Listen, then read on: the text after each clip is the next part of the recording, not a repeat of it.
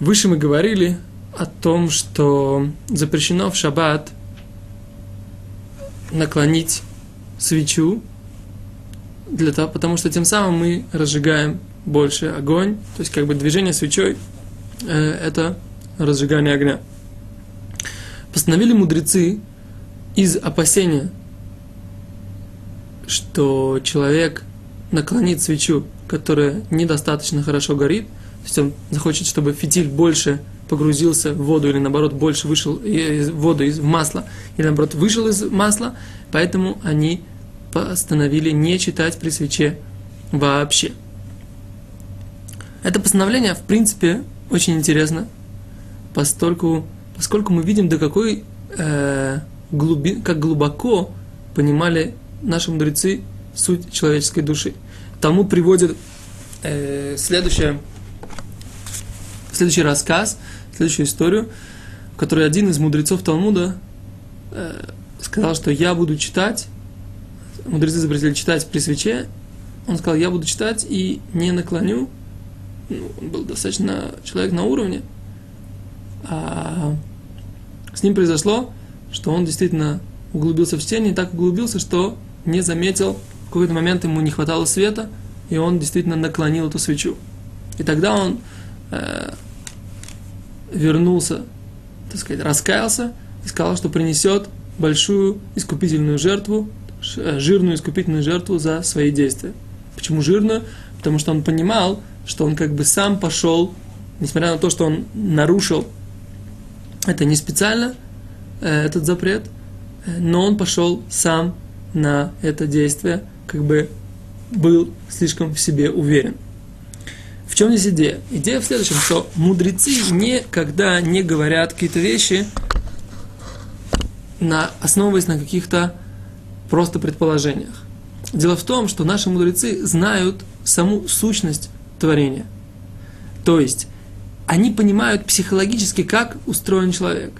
И мы, в принципе, можем это увидеть э, на примере в своей жизни – человек очень часто выходит, из какого-то помещения и может просто выключить свет.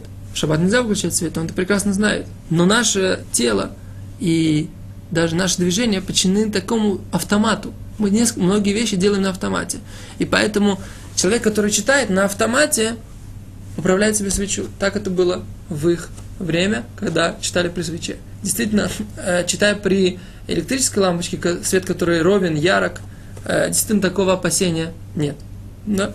А, например, если у вас есть, э, если у вас есть э, с, э, лампа керосиновая или нефтяная, Мишнабру разрешил, например, там движение, которое человек делает, намного более, э, намного менее легкое, намного менее привычное. И поэтому там Мишнабру разрешил просто повесить, э, повесить на этом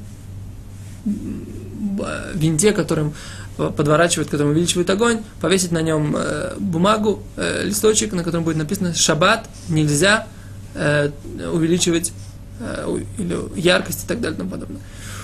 То есть мы встречаем еще, мы на самом деле встречаем еще одно такое, такое же постановление, когда человек, мы говорим, что человек не может оставить огонь Э, оставить э, кастрюлю на огне стандартным способом. Почему? Потому что он, опять же, автоматически сделает какое-то действие, если он э, заботится о своей еде, он э, сделал какое-то действие, чтобы увеличить огонь для того, чтобы это дошло к трапезе и так далее, и тому подобное, если это не доварено. Мы об этом говорили на уроках, связанных с э, запретом оставлять еду перед шаббатом, и, и говорили об этом, как это работает. И мы говорим о том, что мудрецы, в принципе, про, просто хорошо понимают природу человека. И поэтому, что можно сказать? Я нечаянно, я же нечаянно, так сказать, как бы увеличил этот огонь. Или я нечаянно э, э, наклонил эту свечу для того, чтобы она светила ярче. Но мудрецы говорят, не приводи себя к этой ситуации, где ты будешь действовать без разума, где твой разум как бы подменит просто твой автомат, твой, твои э, стандартные какие-то я бы не стал говорить слово инстинкты, но не, это не инстинкт, это просто человек многие-многие вещи делает просто на автомате. Просто на, без того, что его сознание какое-то включается. Это его привычное действие. Еще раз, мы это хорошо можем оценить на выключение света из комнаты. Мы выходим из комнаты, моментально выключаем свет. Выходим э, из места общего пользования, моментально выключаем свет. И поэтому некоторые говорят, что действительно на выключателях ставить, э, ставить какие-то э, такие указатели, шаббат, потому что тем самым человек э, э, решает проблему с тем, чтобы нечаянно не потушить свет в шаббат. Потому что, опять же, это у человека работает на автомате. Есть, которые говорят, что лампочка с сопротивлением, на нее тоже нужно, то есть лампочка, которая вот так вот крутится вверх, э, и увеличивается яркость, тоже нужно на ней повесить, повесить э, бумажку, на которой будет написано, что сегодня шаббат. Если в комнате есть и свеча, и э, электрическая лампочка, мы разрешаем читать при свече, потому что даже если свеча не дает достаточно света, электрическая лампочка дает достаточно света.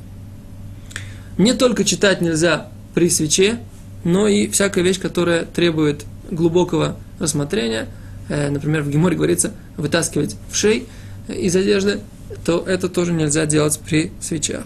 Даже если свеча находится высоко, все равно нельзя это делать, поскольку, поскольку это э, мудрецы не разделили в своем постановлении. Два человека, которые читают, могут читать вместе, поскольку они обращают внимание друг на друга. Поставить себе какого-то человека, который будет охранять человека от того, что он это сделает, действие, тоже помогает, и поэтому это можно. В Йом-Кипур можно читать даже при свечах, поскольку человек, на нем есть страх перед небесами, особый в Йом-Кипур, и он все помнит и не забудется. В э, э, ночь Песаха можно читать Агоду при, э, при свечах, поскольку э, человек достаточно хорошо знает ее текст, поэтому он не будет дергать, э, наклонять эти свечи. Итак, мы говорили о запрете э, пользоваться свечами, которыми можно увеличить их яркость, наклонить и так далее и тому подобное. Шаббат. Спасибо. До свидания.